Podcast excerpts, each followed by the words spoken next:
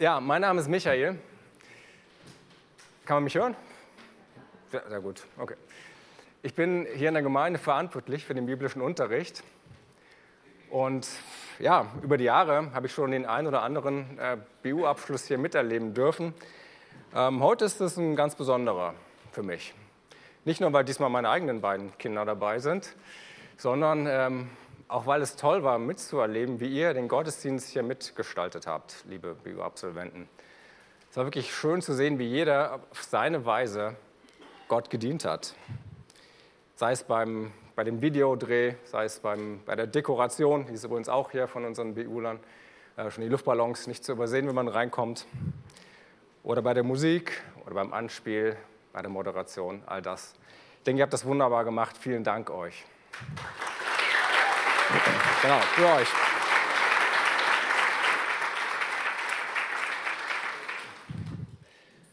Aber ich denke, nicht nur deshalb ist es für euch heute ein besonderer Tag. Ich denke, es ist auch ein gewisser Meilenstein, weil spätestens mit dem heutigen Tag seid ihr keine kleinen Kinder mehr. Gut, bei den einen oder anderen mit der tiefen Stimme hier vorne war schon klar, das sind keine kleinen Kinder mehr.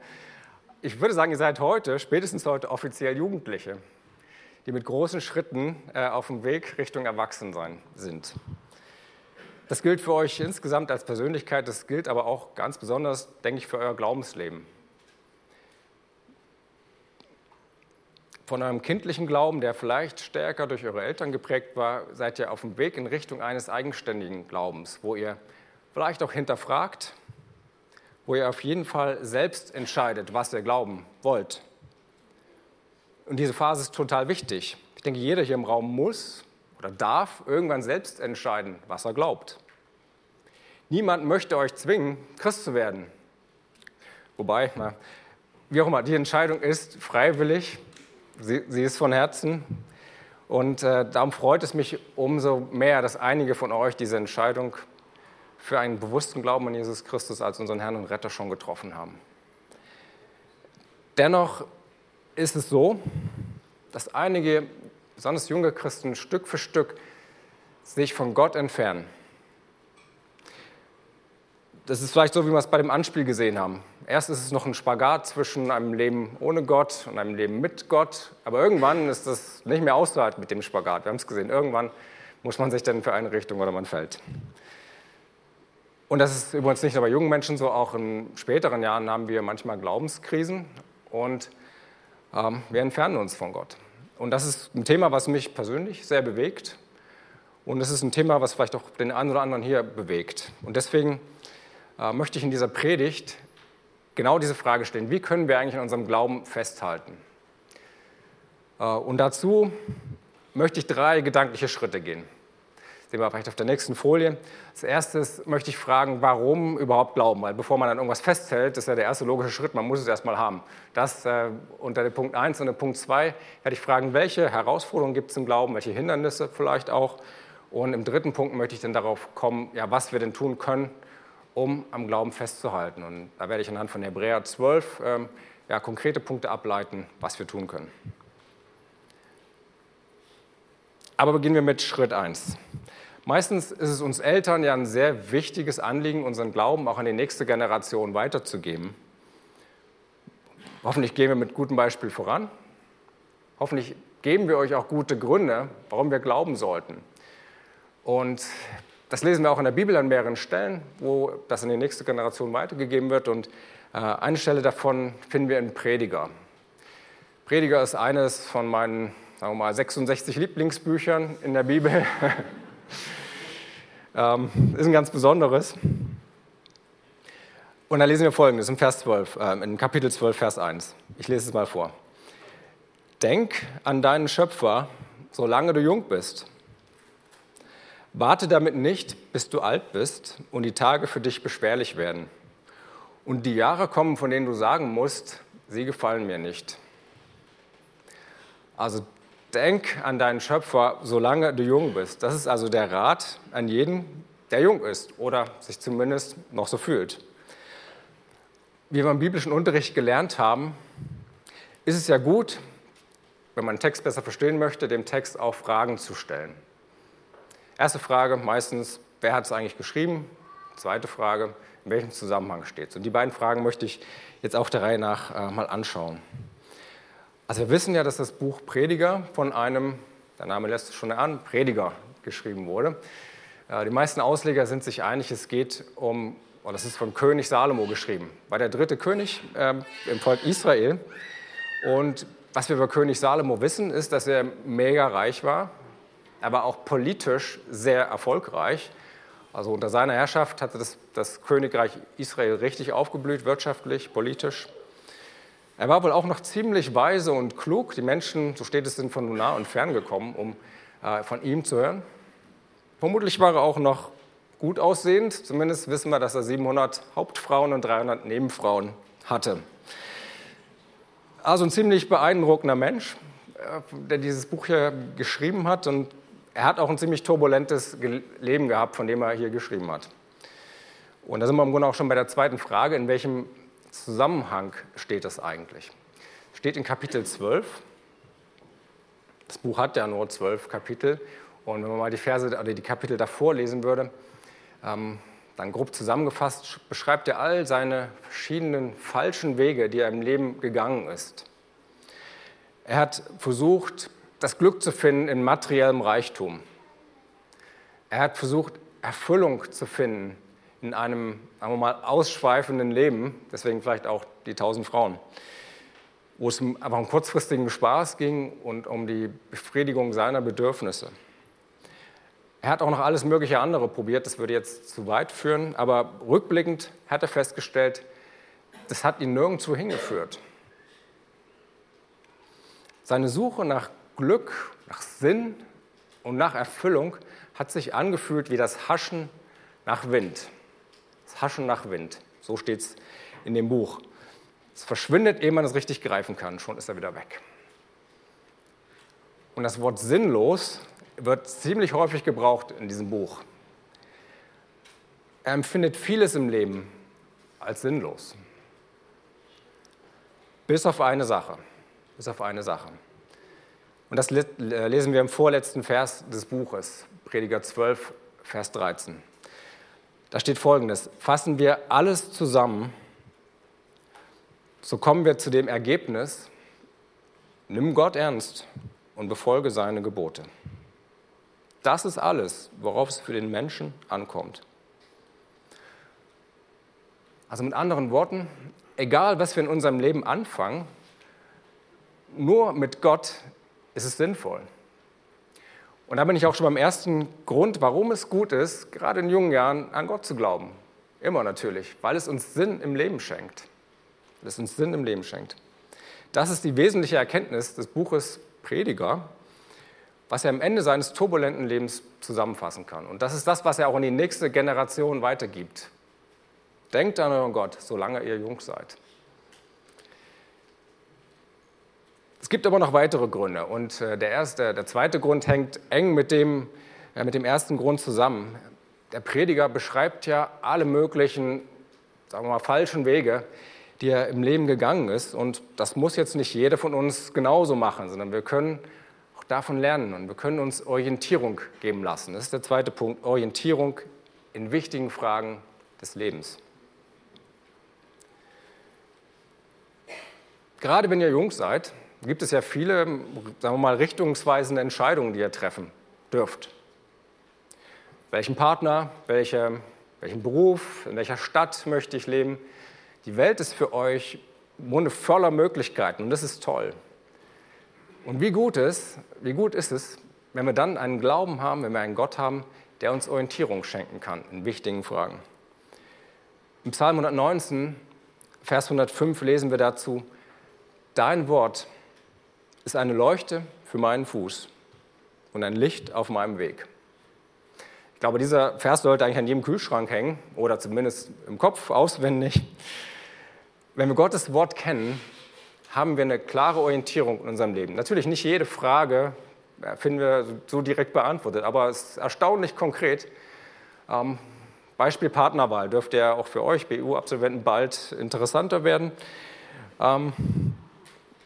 Da empfiehlt es sich zum Beispiel Sprüche 21, Vers 19 auswendig zu können. Habe ich jetzt nicht hier, aber Ist kurz genug, ich, ich lese mal vor, da steht nämlich, und jetzt hört gut zu, lieber in einer einsamen und trostlosen Wüste leben, als mit einer launischen Frau, die ständig nörgelt. Steht so in Sprüche 21, Vers 19. Es gilt natürlich auch umgekehrt, ne, bevor jetzt äh, nur die Hälfte der Gemeinde äh, vor sich hingrinst. Äh, allgemein, lieber in einer einsamen, trostlosen Wüste leben, als mit einem launischen Partner, der ständig nörgelt. Also das ist so ein Rat, den kann man durchaus im Hinterkopf haben äh, in den nächsten Jahren. Ähm, ja, Entscheidungen in wichtigen Fragen oder Orientierung in wichtigen Fragen. Ich habe noch einen dritten Grund.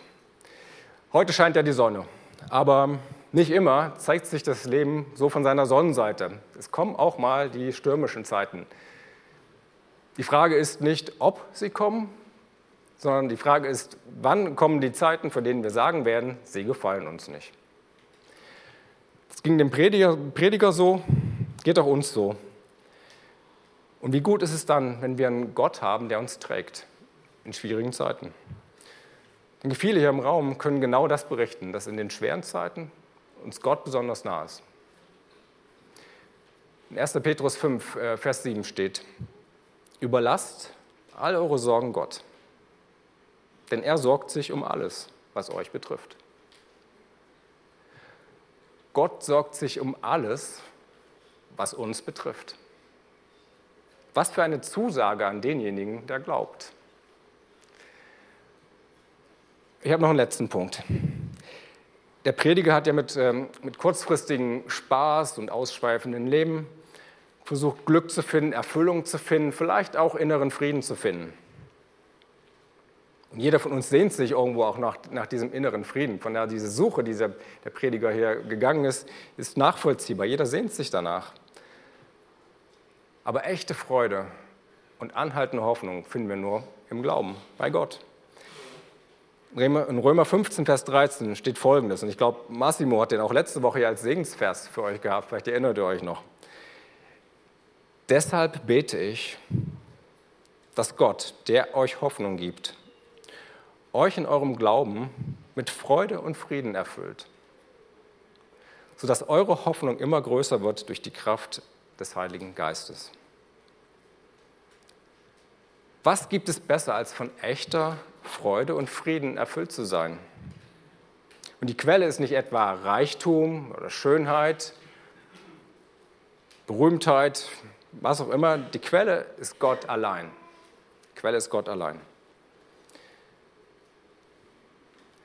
Also um es mal zusammenzufassen, der bestmöglichste Rat, den man euch BU-Absolventen geben kann, würde ich vielleicht mal so äh, formulieren. Vertraut auf Gott.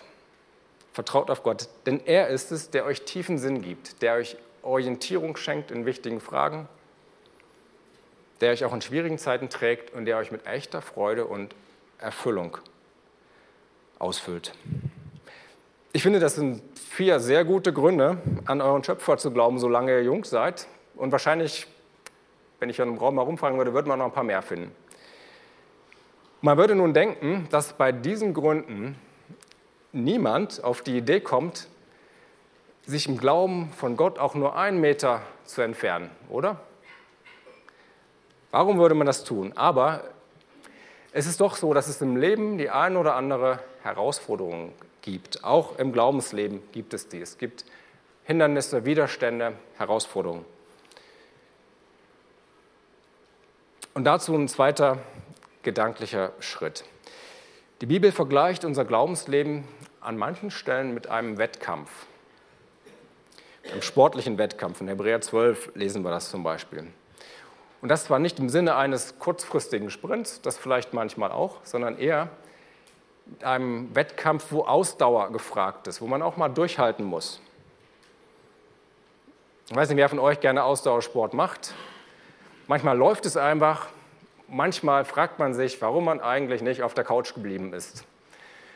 Ähm, und da gilt es durchzuhalten. Und das hat mich an äh, die Geschichte der Extremschwimmerin Florence Chadwick erinnert. Vielleicht kennt die der ein oder andere.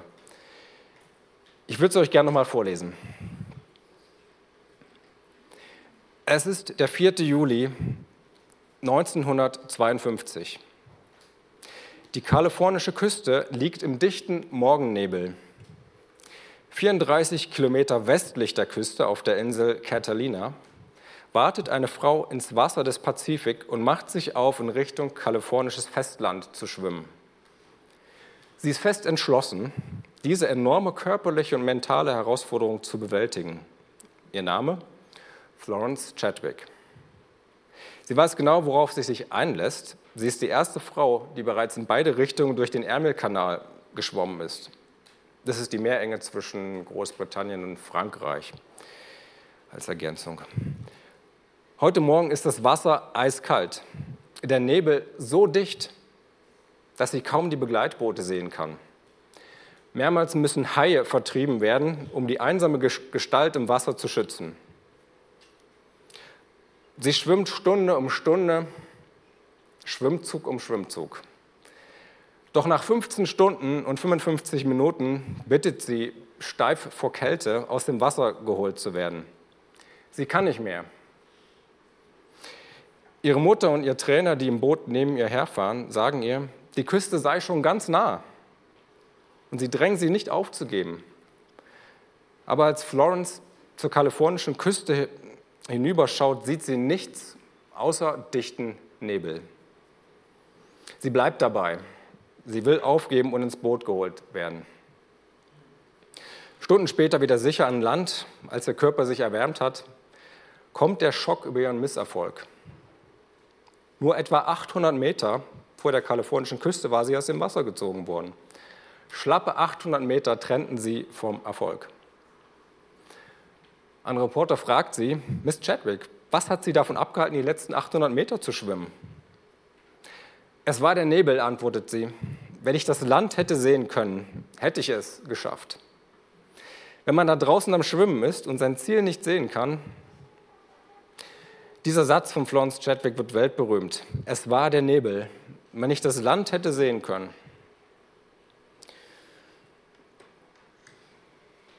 Interessante Geschichte, wie ich finde, wo, wo es einige Parallelen gibt, auch zu unserem Glaubensleben. Vielleicht ist es bei uns nicht der Nebel oder vielleicht auch die Strömung, das kalte Wasser, die Wellen, sondern es sind andere Dinge, äh, die uns manchmal hindern, vorwärts zu kommen in unserem Glaubensleben.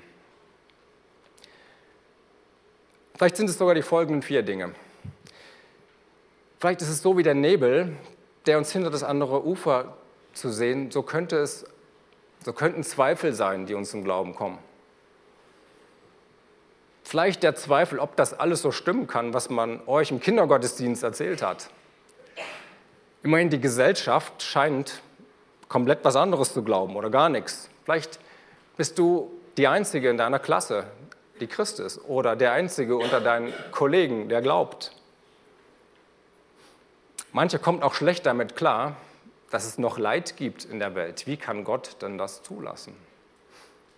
All das führt zu Zweifeln und manchen entfernt es auch im Glauben von Gott. Vielleicht sind es aber auch die hohen Wellen der Enttäuschung, die euch entgegenschlagen. Enttäuschung vielleicht von Glaubensgeschwistern. Und jeder, der schon eine Weile dabei ist, der weiß, ja, auch Christen haben Fehler und Christen enttäuschen andere. Vielleicht ist es sogar hier in der Gemeinde schon passiert. Nicht nur vielleicht, ziemlich sicher ist es hier in der Gemeinde schon passiert. Vielleicht sogar heute. Und obwohl wir wissen, dass wir immer noch Fehler haben, immer noch Dinge falsch machen, andere verletzen, ist es für manche der entscheidende Grund, warum sie zuerst der Gemeinde den Rücken kehren und irgendwann den Glauben. Vielleicht ist es aber auch die Strömung, die uns irgendwo hintreibt. Vielleicht sind es ja die Verlockungen in der Welt. Was weiß ich, ein berühmter YouTube-Star werden oder TikTok, was äh, gibt es da so heute? Oder für die Erwachsenen Karriere machen, Wohlstand anhäufen. Vielleicht sind es solche Dinge, die uns immer wichtiger werden als der Glaube. Und ehe man sich versieht, ist man in so einem Spagat und Gott hat keinen Platz mehr. Vielleicht fühlt es sich aber auch an wie das eiskalte Wasser beim Schwimmen, wenn Widerstände oder Verfolgung auf uns zukommt. Ich weiß nicht, wer bei der Gemeindefreizeit dabei war, da hat Rainer Klinner erzählt, wie es den Christen in Indien geht und Dinge, die er dort miterlebt hat, die vielleicht, vielleicht sogar an einem Tag wie heute Verfolgung erleben. Aber auch bei uns ist es so, dass wir nicht nur positives Feedback bekommen, wenn wir von unserem Glauben erzählen. Manchmal sind es vielleicht Lästerungen, bestenfalls Unverständnis, manchmal auch ähm, Anfeindungen. Und diese Ablehnungen können dazu führen, dass wir uns auch von Gott entfernen. Die Liste ist nicht vollständig, es sind vier Punkte, aber ich hoffe, es ist soweit klar geworden, es gibt Herausforderungen in unserem Glaubensleben.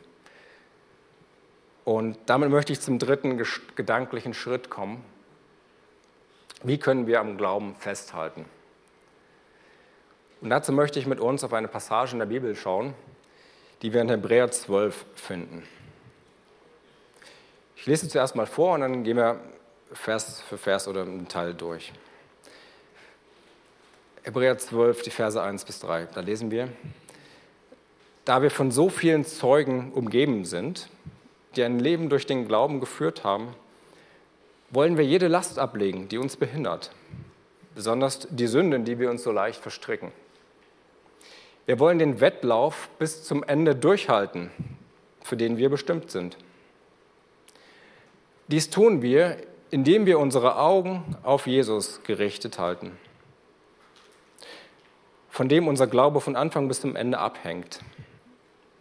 Er war bereit, den Tod der Schande am Kreuz zu sterben, weil er wusste, welche Freude ihn danach erwartet. Nun sitzt er an der rechten Seite von Gottes Thron im Himmel. Denkt an alles, was er durch die Menschen, die ihn anfeindeten, ertragen hat, damit ihr nicht müde werdet und aufgebt. Ja, lasst uns den Text mal genauer anschauen. In Vers 1 ist ja von Zeugen die Rede. Zeugen, die ein Leben durch den Glauben geführt haben. Die Passage steht ja in Hebräer 12, wenn wir nur ein Kapitel zurückgehen. Das ganze Kapitel 11 beschreibt im Grunde diese Zeugen des Glaubens. Ein sehr spannendes Kapitel und ich, ich meine auch, Ricardo hat vor ein paar Wochen mal genau darüber gepredigt, vielleicht erinnert ihr euch. Da sind einige wie Henoch genannt oder Noah, Abraham, Isaak, Josef, viele mehr. Und wenn wir uns mit denen beschäftigen, mit ihrem Glaubensleben, können wir sie als Vorbild und vielleicht auch als Ansporn äh, für uns haben. Ich denke, das ist gut und es ist wichtig, dass wir auch diese biblischen Vorbilder kennen. Ich denke, es ist aber auch im Sinne des Textes, wenn, wenn wir heutige Vorbilder haben im Glauben. Vielleicht für euch, liebe BU-Absolventen, sind es vielleicht die Jugendlichen, die euch ein paar Jahre voraus sind, die Jesus total lieben, trotzdem noch total coole Typen sind. Vielleicht sind es auch eure Eltern und Großeltern, an denen ihr sehen könnt, zu welcher Persönlichkeit man heranreifen kann, wenn man mehrere Jahrzehnte Christ ist und Jesus an einem arbeitet. Vielleicht sind es solche Vorbilder im Glauben, die euch helfen können, die euch ermutigen können, auch in schwierigen Zeiten. Im Text geht es dann weiter, dass wir aufgefordert werden, jede Last abzulegen. Jede Last ablegen. Kein Marathonläufer würde freiwillig mit einem 20 Kilogramm Rucksack äh, auf dem Rücken einen Marathon laufen. Oder auch unsere Schwimmerin Florence Chadwick, wenn sie sich in einem Netz verfangen hätte, wäre sie kaum ein paar Meter vorwärts gekommen. Das ist das Bild, was hier gebraucht wird. Und die Bibel sagt, dass Sünde diese, ja, so diese Tendenz hat, dass wir uns darin verstricken. Ich denke, das gilt im Allgemeinen, dass sündhaftes Verhalten diese Tendenz hat, dass wir uns darin verstricken. Besonders gilt es aber, denke ich, für die grundsätzlichen Dinge. Wie wir es vorhin gehört haben, große Teile des Alten Testaments beschreiben Gottes Traurigkeit, vielleicht auch Zorn in vielen Stellen mit seinem Volk, weil es immer wieder fremde Götter anbetet. Nun, wir gehen vielleicht heute nicht auf die Knie, hoffe ich, vor anderen Göttern. Aber trotzdem ist es so, dass wir, dass uns manchmal andere Dinge viel wichtiger sind. Wir wollen selbst entscheiden. Wir wollen selbst auf den Thron sitzen. Ich glaube, das war die Predigt von Andi vor zwei Wochen. Mein Leben, meine Regeln, so denken wir oft. Und die Bibel nennt dieses Verhalten Sünde. Und sie hat die Tendenz, dass wir uns darin verstricken, in unserem Glaubensleben nicht mehr vorwärts kommen, uns vielleicht sogar entfernen.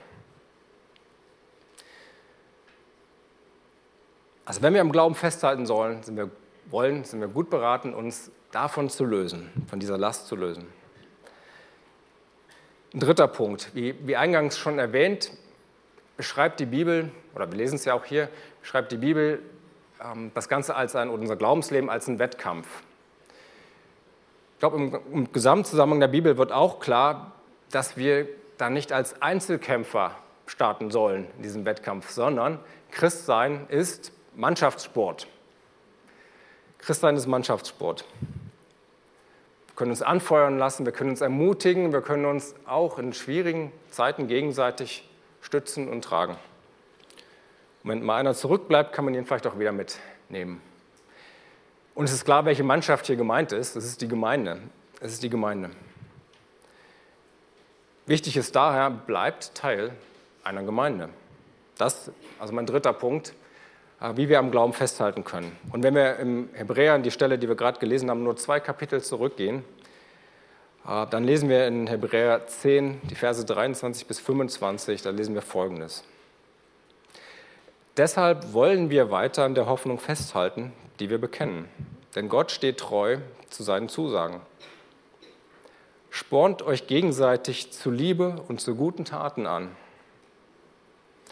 Und lasst uns unsere Zusammenkünfte nicht versäumen, so wie einige es tun, sondern ermutigt und ermahnt einander, besonders jetzt, da der Tag seiner Wiederkehr näher rückt. Also dringende Empfehlung der Bibel, an dich und an mich, bleibt Teil einer Gemeinde. Muss auch nicht diese sein, nebenbei äh, bemerkt, es wäre schön, aber es gibt viele andere gute Gemeinden. Wichtig ist, bleibt Teil einer Gemeinde. So, das sind also drei Wege. Vor, habt gute Vorbilder, löst euch von überflüssigen Lasten, bleibt Teil einer Gemeinde.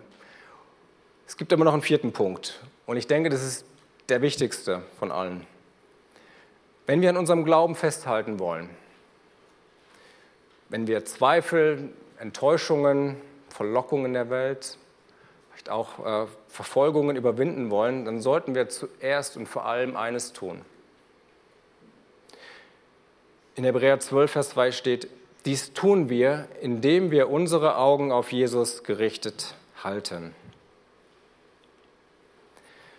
Wenn wir uns müde fühlen im Glauben, dann sollten wir auf Jesus schauen.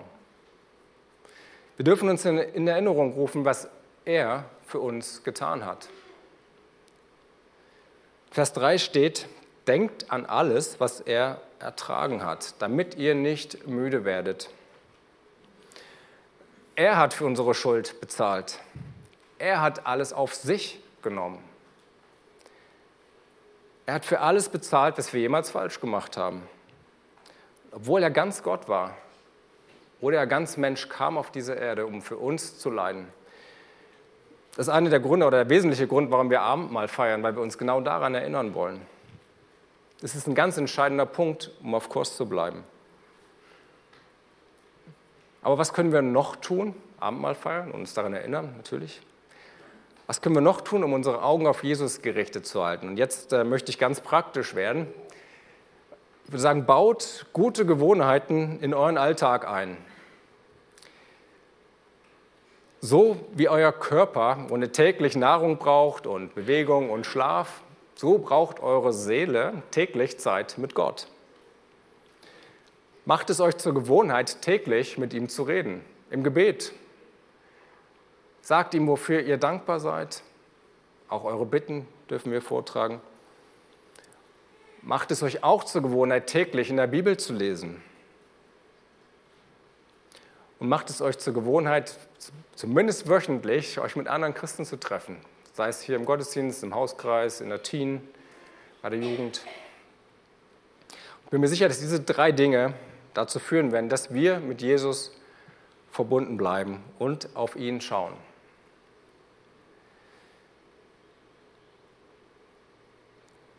Zwei Monate nach ihrem gescheiterten Versuch, den Catalina Channel zu durchschwimmen, tritt Florence Chadwick übrigens nochmals an. Wieder schwamm sie Zug um Zug, Stunde um Stunde. Und wieder war sie irgendwann erschöpft durch die Kälte des Wassers und durch die Strömung und durch die Wellen. Und wieder herrschte dichter Nebel. Doch nach 13 Stunden, 47 Minuten und 55 Sekunden erreicht sie die kalifornische Küste. Sie bricht damit einen 27 Jahre alten Rekord um mehr als zwei Stunden und ist zudem die erste Frau, die jemals diese Strecke bewältigt hat. Als sie anschließend von Reportern gefragt wird, was denn diesmal anders war als vor zwei Monaten, antwortet sie folgendes.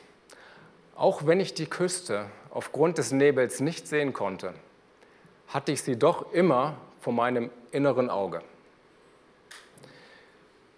Wisst ihr, so wie Florence Chadwick die Küste vor ihrem inneren Augen hatte, so dürft ihr, liebe BU-Absolventen, so dürfen wir, liebe Gemeinde, unseren Jesus immer fest im Blick haben. Wenn wir dann noch gute Vorbilder im Glauben haben, wenn wir schlechte Gewohnheiten ablegen und gute Gewohnheiten in unser Leben einbauen und eine Gemeinde als unterstützende Mannschaft haben, dann bin ich mir sicher, dann werden wir alle die Herausforderungen des Glaubens überwinden und wir werden am Glauben festhalten. Und ihr, liebe BU-Absolventen, werdet dann vielleicht irgendwann als alte Frau, als alter Mann zurückblicken auf ein sinnerfülltes Leben und ihr werdet euch sagen, es ist gut, dass ich an meinen Schöpfer glaube, seit ich jung bin.